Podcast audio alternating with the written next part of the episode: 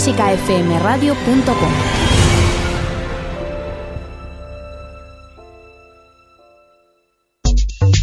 Innova Música. Todo lo que un artista necesita, patrocina El Ático.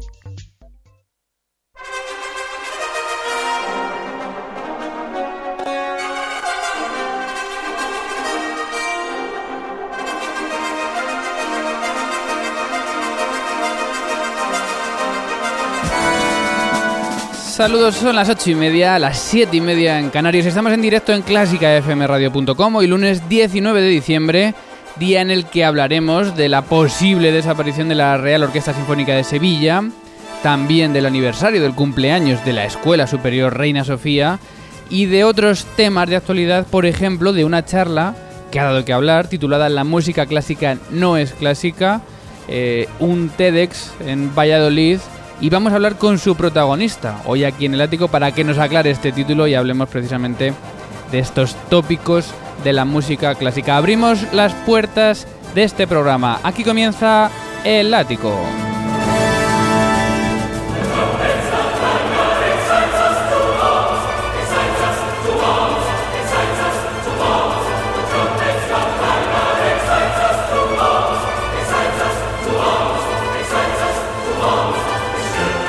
El ático en clásicafmradio.com en directo. Un día complicado en el Levante con las lluvias que no cesan, grandes inundaciones en un tiempo convulso. Parece que a partir de mañana empiezan a remitir las lluvias, así que bueno, a ver si es verdad. En el centro de la península temperaturas estables entre 1 y 11 grados. Dirige este programa quien te habla Mario Mora y te acompaña también la TDX Speaker Ana Laura Iglesias. Buenas tardes. Muy buenas tardes, Mario.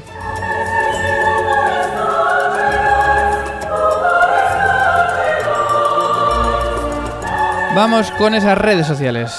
Vamos allá, lo vamos a intentar yo con mi voz a medio gas. Estamos en facebook.com barra clásica FM Radio, donde somos 2.990 seguidores. Atentos que vamos a llegar a los 3.000, a lo mejor en directo hoy. También en Twitter, en arroba clásica FM Radio, somos 6.041. Hemos superado esa barrera de los 6.000 hace, hace un día, creo. Y utilizamos, como sabéis, la etiqueta almohadilla clásica FM. Tenemos aún en marcha una encuesta, encuesta CFM, que nos dice cuál es el repertorio de Beethoven que más te apasiona.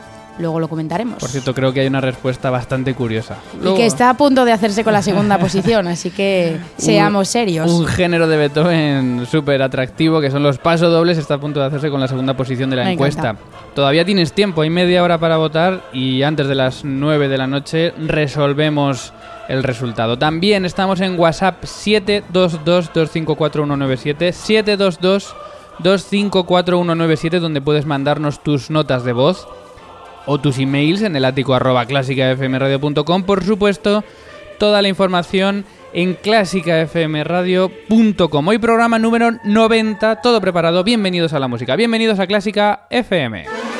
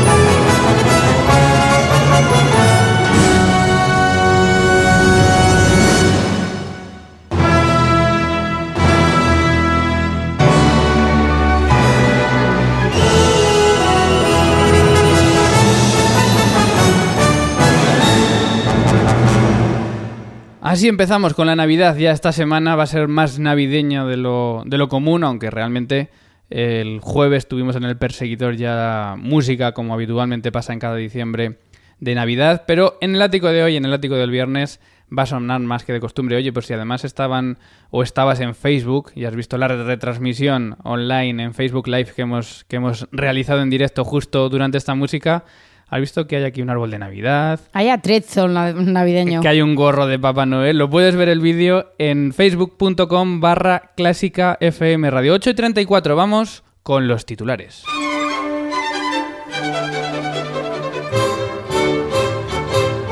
Titulares de este lunes 19 de diciembre que tratamos hoy en el ático de clásicafmradio.com y que son tres. La Real Orquesta Sinfónica de Sevilla en causa de disolución. Vuelve la situación crítica para la formación andaluza que durante los últimos años sufre complicaciones económicas. La orquesta señala Junta de Andalucía por aportar desde 2010 dos millones de euros menos que el ayuntamiento, a pesar de ser instituciones socias a partes iguales. La Escuela Superior de Música Reina Sofía está de aniversario. La reina emérita, doña Sofía, preside la Junta de Patronos de la prestigiosa escuela para celebrar los 25 años de la institución. Paloma Oshí, directora de la Escuela Superior Reina Sofía, se siente satisfecha por la trayectoria y anuncia nuevas empresas que siguen incorporándose como nuevos patronos de la misma. La música clásica no es clásica. Pues esto es lo que afirma el joven Alejandro Puerta en su reciente charla TEDx Youth en Valladolid, proponiendo nuevas soluciones a la problemática de la conexión de la música clásica con el público. Hablaremos con él más tarde en este programa. Y además esta semana también se va a hablar de otros temas de actualidad. Como por ejemplo la declaración de Ópera 21 sobre la imposibilidad de llevar a cabo económicamente los premios líricos Campo Amor de Oviedo, la presencia de Pablo Eras Casado en el Teatro Real con el holandés errante de Wagner o la confirmación del gran talento de Daniel Trifonov en su último concierto en el Carnegie Hall. Son otras noticias que te contamos en clásicafmradio.com.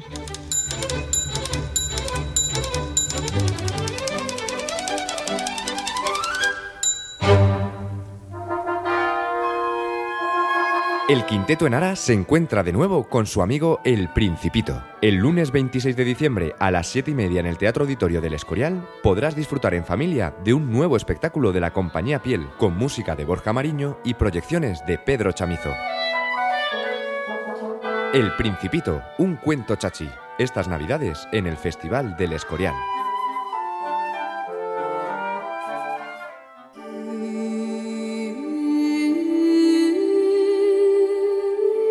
Pasión por la radio. Pasión por Clásica FM.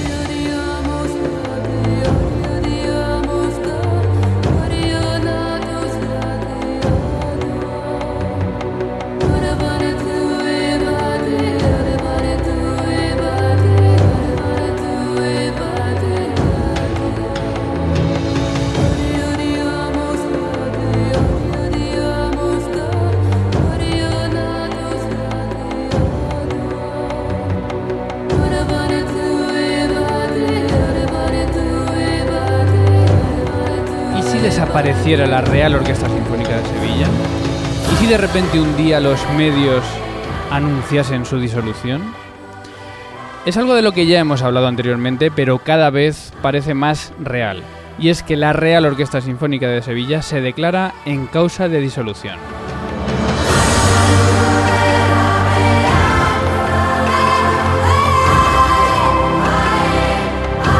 Y para hablar de ello volvemos a hablar con Juan Carlos Pérez Calleja, tuba solista y presidente del comité de empresa de la Real Orquesta Sinfónica de Sevilla. Juan Carlos Pérez, buenas tardes. Hola, muy buenas tardes. Bueno, parece que desde la última vez que hablamos eh, no ha mejorado mucho la situación, ¿no? Pues más bien incluso ha empeorado. La última vez que hablamos estábamos hablando de la causa de disolución de 2015. Sí que se había solucionado porque las administraciones, Ayuntamiento y Junta de Andalucía, iban a, iban a poner el dinero necesario, que eran 679.000 euros, pero a día de hoy no lo han puesto todavía. y eso es 2015. Y 2016 pues viene otra vez otro déficit parecido. Y lo que pasa además es que, mm, por lo que parece, la, la Junta de Andalucía está poniendo menos dinero que el Ayuntamiento a pesar de que son socios a partes iguales, ¿no? Sí, el problema aquí es que son socios de una sociedad anónima a partes iguales y llevan ya un retraso de dos millones de euros eh, desde el 2000, del 2010 al 2015 y este año pues aumenta eso, este, este, esta deuda. Juan Carlos, ¿cuáles son las acciones inmediatas que vamos a poder ver en los próximos días o semanas? Eh, ¿Hay algo, todo va a seguir igual o, vamos a ver algún, alguna consecuencia? A ver, bueno, nosotros lo que hemos hecho ha sido una rueda de prensa así mayoritaria, ¿no? Han salido en todos los, medios. Eh, lo que nosotros hemos, hemos, hemos hecho ha sido denunciarlo una vez más porque la gente parecía que pensaba que que esto se había acabado, que no había ningún problema, ¿no? Entonces lo que hemos hecho ha sido sacarlo a la luz, eh, dando un poco una, una llamada de, socorro de, de, no queda tiempo, ¿no? Entonces planteamos unas una como una alternativa del comité de empresa, ¿no? Que entre ellas tenía que una de ellas tenía que ser que el alcalde de la ciudad tomara cartas en el asunto, se reuniera con la Junta de Andalucía y le exigiera que tenía que pagar al 50% y tenía que pagar la deuda que, debía.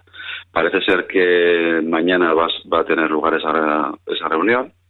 Entonces estamos un poco a las expensas de eso, de lo que pasa mañana. Pero la temporada va a seguir adelante y en principio nada va a cambiar hasta verano, ¿no? Eh, no, no, porque nuestra apuesta es, eh, desde los músicos, lo que decimos es este problema no lo hemos creado nosotros.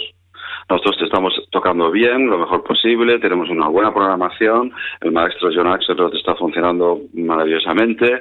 Entonces, desde el punto de vista artístico, las cosas funcionan bien, pero falta financiación. Entonces, lo que repiten una y otra vez es que los músicos tienen que bajarse sueldos y cosas así. Entonces, lo que hemos hecho nosotros es volver a, poner un documento con varios puntos que vienen a ser los mismos del año pasado. Queremos un gerente, que no seguimos sin tener un gerente. Queremos que se realicen los planes económicos, que, los proyectos que, entre otras, ha dado el, maestro Axelrod. El comité de empresa también ha colaborado, la comisión artística también. Entonces, tenemos una temporada artística muy buena y, todo aquello que añada eh, ingresos, que son conciertos, una, proyectos didácticos, todas estas cosas, no se llevan a cabo porque no tenemos administración, o sea, el gerente no existe. Juan Entonces, la Junta de Andalucía lo que hace es no, no, no nos deja tener un gerente para poder funcionar y tampoco pone el dinero que debe. Entonces estamos sin comer, sin dejar comer. ¿Hasta ahora los pagos a los artistas, a los músicos, se está ejecutando de manera normal? Se está ejecutando de manera normal. Estamos ya al límite de los días siempre. El final de mes es un poco caótico y, y los nervios están a flor de piel, ¿no? Porque parece que no llega nunca el dinero, al final suele llegar, ¿no? Pero ahora mismo, por ejemplo, este mes estamos ahí, que se acaba, que es a la extra, llega, no llega, espérate, faltan dos días, ¿no? Entonces, pero de momento eso no está pasando. Sí que se debe dinero a, proveedores y se han atrasado impuestos, o sea, se anda muy justo con el dinero. Por eso decimos que no puede esperarse un, un minuto más. ¿Y desde la intuición, eh, crees que mañana va, se va a encontrar una solución? Nosotros pensamos que se, que, se encontrará una solución, porque de, alguna manera la causa de disolución 2015, que es el dinero que, que, tienen que poner para, ese 2015, ese tiene que llegar, si no es que estamos en disolución completa, 15-16, ¿no? Y no, no tenemos todas con nosotros el hecho de que el ayuntamiento vaya a conseguir que la Junta se, se dé cuenta de la gravedad del asunto, ¿no? Nosotros estamos en que el asunto es muy grave, pero es que además es muy urgente, porque ya el año pasado uno de los de los puntos importantes que nosotros poníamos encima de la mesa era que se que se estudiaran todas las medidas para poder sacar dinero, para poder sacar dinero de conciertos, sponsors, todo esto, que claro, es muy difícil decir a una empresa, ¿puede usted darme un poco de dinero para esto si yo, si mi empresa no tiene la seriedad necesaria, ¿no? Entonces, eh, eso no se hizo, se hizo una comisión, se montó una comisión para estudio de todas estas propuestas y no, no hizo nada esa comisión. Ni nombró gerente, ni se cuantificaron proyectos, ni nada. Entonces, este año lo que hemos dicho es, el día 1 de enero tenemos que ponernos a trabajar si, si queremos eh, salvar un déficit de otra vez 700.000 euros este año. Bueno, pues os, os, volvemos a desear toda la suerte y también te agradecemos, Juan Carlos, que hayas ejercido de portavoz de nuevo de, de la Real Orquesta Sinfónica de Sevilla. Pues muchas gracias. Espero no tener que hablar más de esto. Eh, esperemos que sí, pero, pero bien. Que la próxima vez que te llamemos sea para decir que todo está solucionado. La Junta de Andalucía se ha dado cuenta por fin de que debe dinero, porque dice que no lo debe. Yo creo que sí lo debe, nuestros abogados también lo, dicen, ¿no? Bueno, pues, pues a ver si se dan cuenta y, y, lo solucionan. Juan Carlos Pérez, muchísimas gracias. Suerte. Muchas gracias a ti.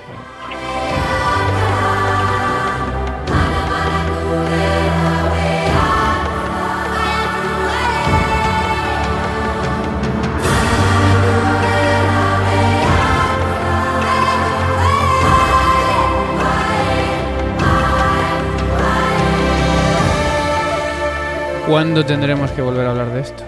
Pues esperemos que nunca. Esperemos que, esperemos como le he dicho a él que sí, ¿no? Pero que sea para decir, mira, mm, se ha encontrado una solución. Lo que pasa que es lo que comentamos siempre, ¿no? Parecen siempre parches. Que ahora se pone el dinero, pero el año que viene a lo mejor se vuelve a dejar de poner y es complicado. Es complicado cuando, cuando una orquesta va cojeando que de repente se, se recupere. Pero bueno, obviamente Ojalá se solucione y ojalá la Real Orquesta Sinfónica de Sevilla, que es una orquesta profesional de las mejores de España, pueda eh, seguir existiendo porque obviamente el, bien cultural y musical que hace a, su ciudad y a su región es, incalculable. Antes de acabar en este bloque de actualidad, otra noticia regular, aunque esta también la preveíamos ya. Opera 21 ha reconocido carecer de capacidad económica para asumir y promover los extintos premios líricos Teatro Campo Amor que se venían celebrando en Oviedo hasta este pasado año. Conclusiones de este tema, que yo creo que lo vamos a dar ya por cerrado durante esta temporada. Eh, y es que ante la ausencia de ayuda pública y ante la incapacidad económica de la propia fundación, todo parece indicar que nada de premios en un tiempo. Solo caben dos cosas.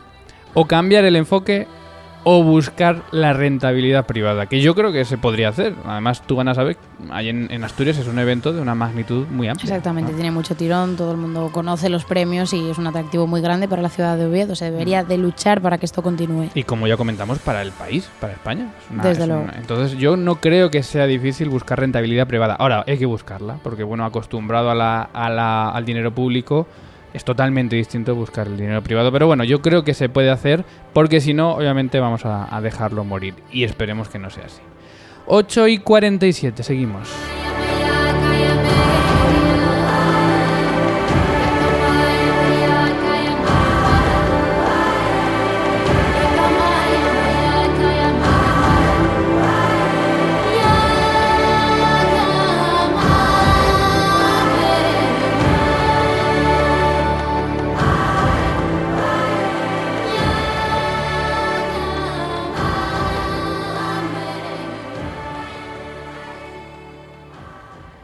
clásicafmradio.com.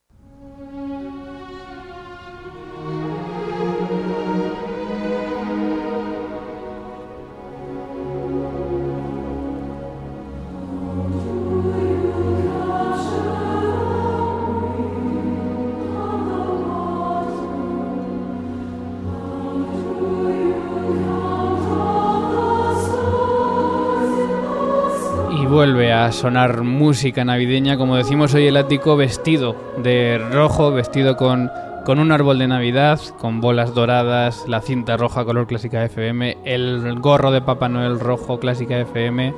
El árbol y el gorro los puedes ver en el vídeo que hemos hecho en Facebook Live hace un momento y el árbol también en el vídeo que ha hecho esta mañana Ana Laura Iglesias avanzando todos los contenidos de la semana, porque además a ella le gusta mucho la Navidad, ¿a que sí? Ay, a mí me gusta mucho, da un ambiente estupendo. Bueno, el viernes precisamente el ático mm, va a estar dedicado prácticamente íntegramente a esta música y a este ambiente, a la Navidad, y nos vamos a despedir de temporada hasta la vuelta de Reyes. Eh, es posible que haya un programa especial por ahí en medio, pero no vamos a avanzar nada. Algo se está cocinando. Algo se está cocinando en el bar, y no voy a decir más de Clásica FM. ya, casi cuéntalo. no, porque la cante... Digo, no, no voy a decir nada. Eh, también, enseguida, en cuanto escuchemos esta música maravillosa, Candlelight Carol, villancico de Navidad, eh, de estas liturgias eh, anglosajonas que tanto nos gustan y de las que hemos hablado en algún momento. Vamos a hablar de las redes sociales, vamos a ver quién cumple años hoy, vamos a resolver la encuesta, que está la encuesta, cuál es el género de Beethoven que más te apasiona y creo que los pasodobles están ahí ahí de la medalla de plata. Y además tenemos una segunda parte del programa llena de cosas. Así que no te vayas porque aquí estamos Ana Laura Iglesias y Mario Mora para acompañarte en el ático en clásicafmradio.com.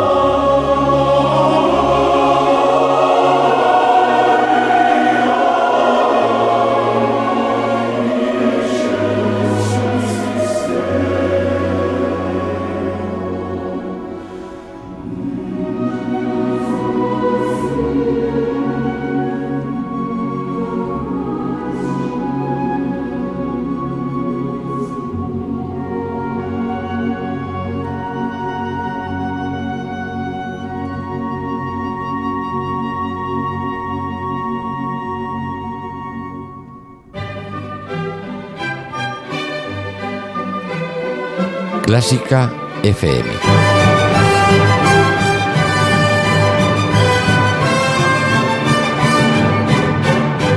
Tu clásica.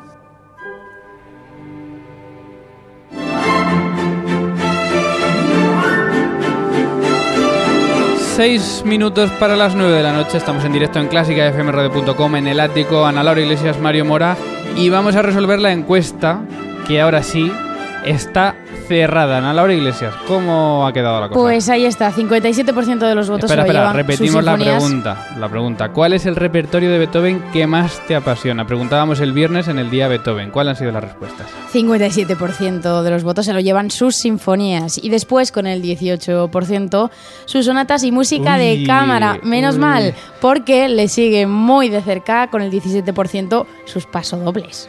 Que eso es un gran número de gente que ha votado que lo que más le gusta de Beethoven son sus pasodobles. Así que habría que estupendo. preguntar exactamente Genial. cuál de ellos es el que, el que más ¿Cuál, les cuál es su favorito? Envíanoslo Oye, ya. estoy muy sorprendido que los conciertos solistas se han quedado con muy poquito porcentaje.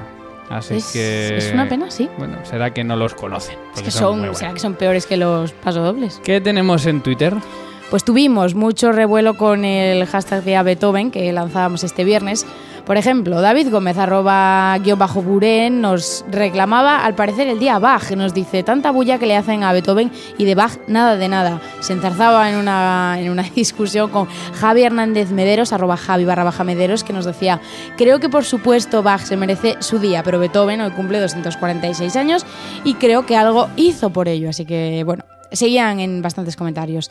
También Carlos, Carlos Riera Andreu, arroba Riera Music, nos decía, podéis cambiar la última opción por Luis Cobos. Son la misma herejía, dicho con cariño o no. ¿O no? Precisamente. Eso decía. Sobre fila 1 también se ha hablado. Pues se ha hablado mucho también del concierto egipcio de Sensens que hacíamos la semana pasada. Por ejemplo, Luis Álvarez arroba Valmenor nos decía, descubriendo el concierto egipcio de Sensens con fila 1 de Clásica FM. También Alberto FB arroba Alberto-Fraga nos decía, buenísimo, gracias.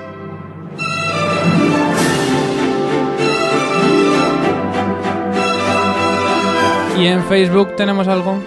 Tuvimos bastantes comentarios en un artículo que compartíamos de la plataforma Cultura Inquieta que decía ni Adele ni Justin Bieber, Mozart ha sido el, músico que más álbumes ha vendido en 2016. Y personas como por ejemplo Francisco Javier Hernández Maderos nos decía, no sé por qué, pero me huele una campaña anti-Beethoven. Esto sí, siempre al lado del glorioso Wolfgang. Esto ya, bueno, no sé.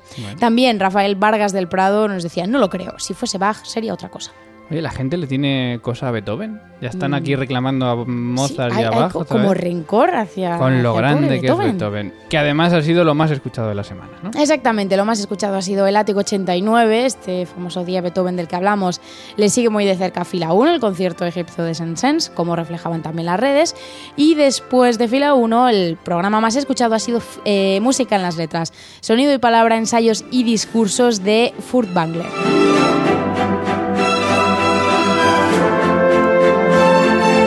Y por si no querían Beethoven, hoy tenemos aniversario en CFMerides. Hoy tenemos un cumpleaños. A ver si lo conoces.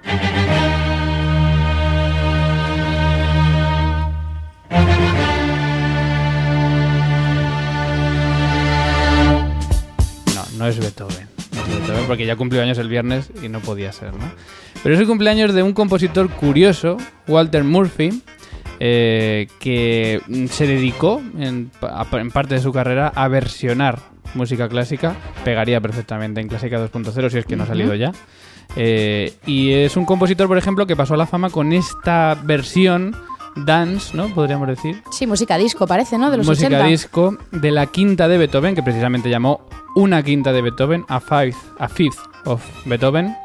Y bueno, con esta música celebramos su cumpleaños. Nació en 1952 y todavía sigue vivo y coleando.